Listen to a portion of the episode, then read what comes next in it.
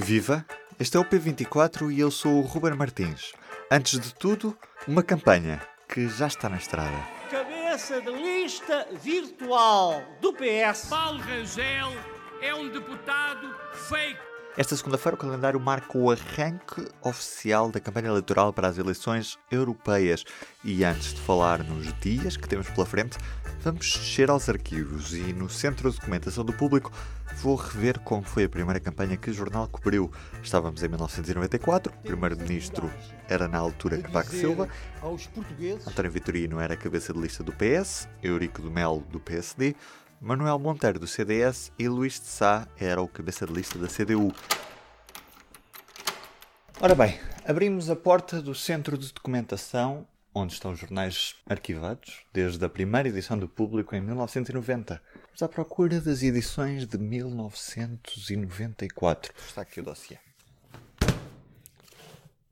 Escreve Áurea Sampaio na edição de 29 de maio de 1994. Vou ler o primeiro parágrafo sobre a campanha do PSD. Uma coisa ficou clara na festa de encerramento das comemorações dos 20 anos do PSD, evento simultaneamente utilizado para dar início à campanha laranja para as europeias, e quem pensou que nestas eleições está a tratar da Europa, enganou-se redondamente. Até ao sufrágio de 12 de junho, o que se vai discutir é a política interna, e o que está em jogo não é mais ou menos um deputado no hemiciclo de Estrasburgo, mas a primeira etapa de um ato mais importante, as legislativas do próximo ano. Cavaco Silva sabe que esta espécie de gigantesca sondagem lhe é muito importante e, por isso, ao contrário de inicialmente previsto, foi obrigado a ir para o terreno, o que aconteceu porque estudos diversificados de opinião dão ao seu partido resultados desastrosos com margens de diferença em relação ao PS que ultrapassam os 10%. Não se estranhe, pois o tom do discurso duro a lançar ataques em todas as direções.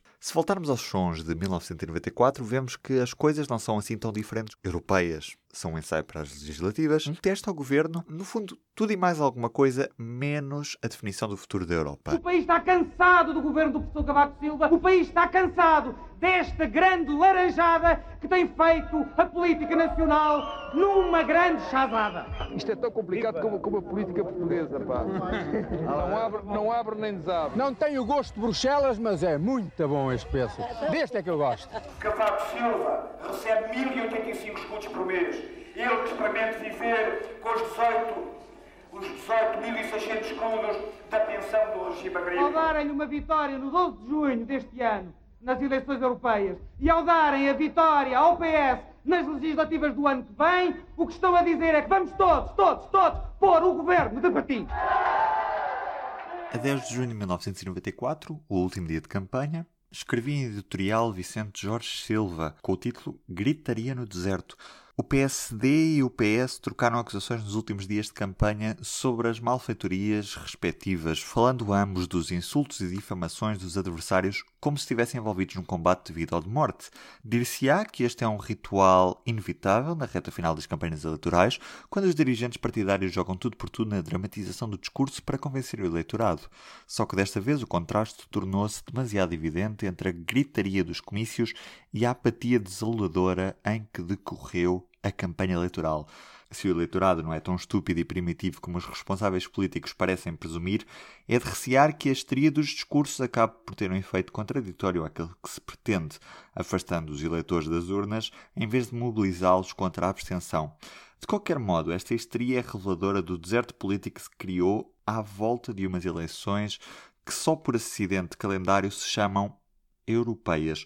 Provavelmente nunca os argumentos políticos foram tão pobres, tão primários e tão deslocados daquilo que estava em jogo para o eleitorado. A Europa foi apenas um pretexto para apresentar um cartão amarelo a Cavaco, ou pelo contrário, para mostrar que a oposição não está à altura de gerar uma alternativa de poder nas próximas legislativas, e não faltaram sequer os coelhos tirados da cartola pelo governo à última hora para exibir o seu desempenho em combater o desemprego e a situação na agricultura. Haverá desnorte a mais com tudo isto? E passo para o final. A Europa não é mais nos dias de hoje um tema mobilizador, mas, com a gritaria no deserto, os nossos responsáveis políticos fizeram questão de fazer dela um assunto destituído de sentido. E o resultado foi uma abstenção recorde de 64,4%, que acabou por cair ligeiramente nas eleições europeias seguintes, até se fixar no recorde absoluto de 65,3% em 2014. Na estrada está a Liliana Valente, é jornalista da secção de política e vai acompanhar nos próximos dias a campanha do Partido Socialista.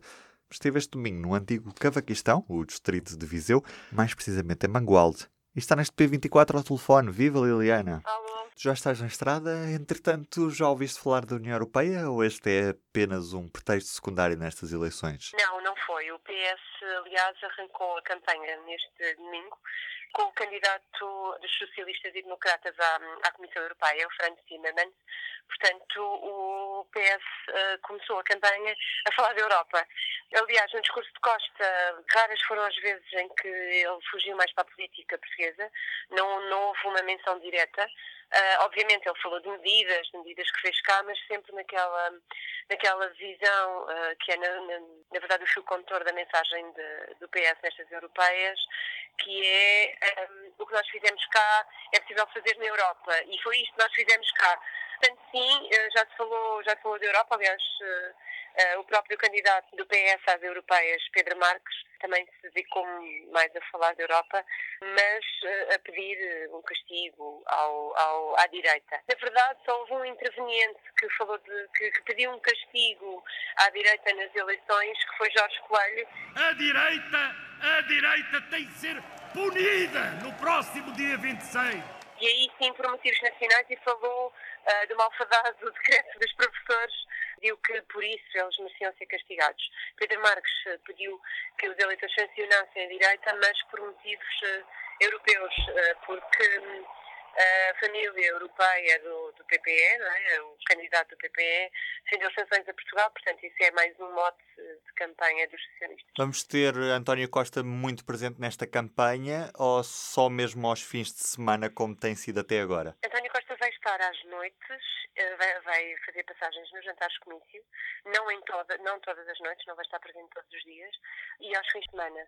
Mas, na verdade, António Costa está sempre presente, porque Pedro Marques funciona quase como um candidato secundário de António Costa, por assim dizer, porque hum, até parece que é ele, uh, ele o candidato que é substituído às vezes pelo candidato oficial. Isto nota-se neste arranque de campanha com António Costa, notou-se bastante, porque hum, dou dois exemplos. António Costa, por exemplo, não se referiu uma única vez ao candidato socialista, nunca falou de Pedro Marques, nem o mencionou, e Franz Timmermans, que estava cá como convidado especial, também não o fez.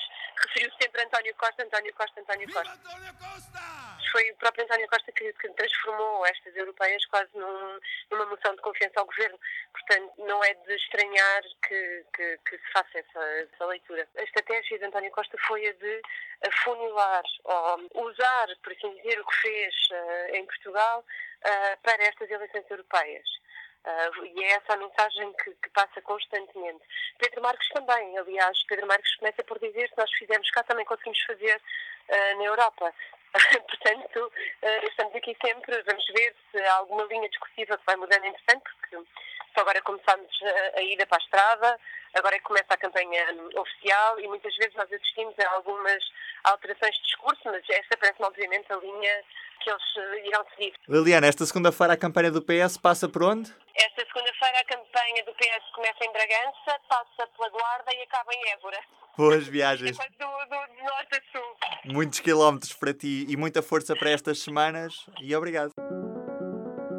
O público vai continuar na estrada, pode acompanhar no P24, em público.pt barra eleições-europeias e na edição impressa.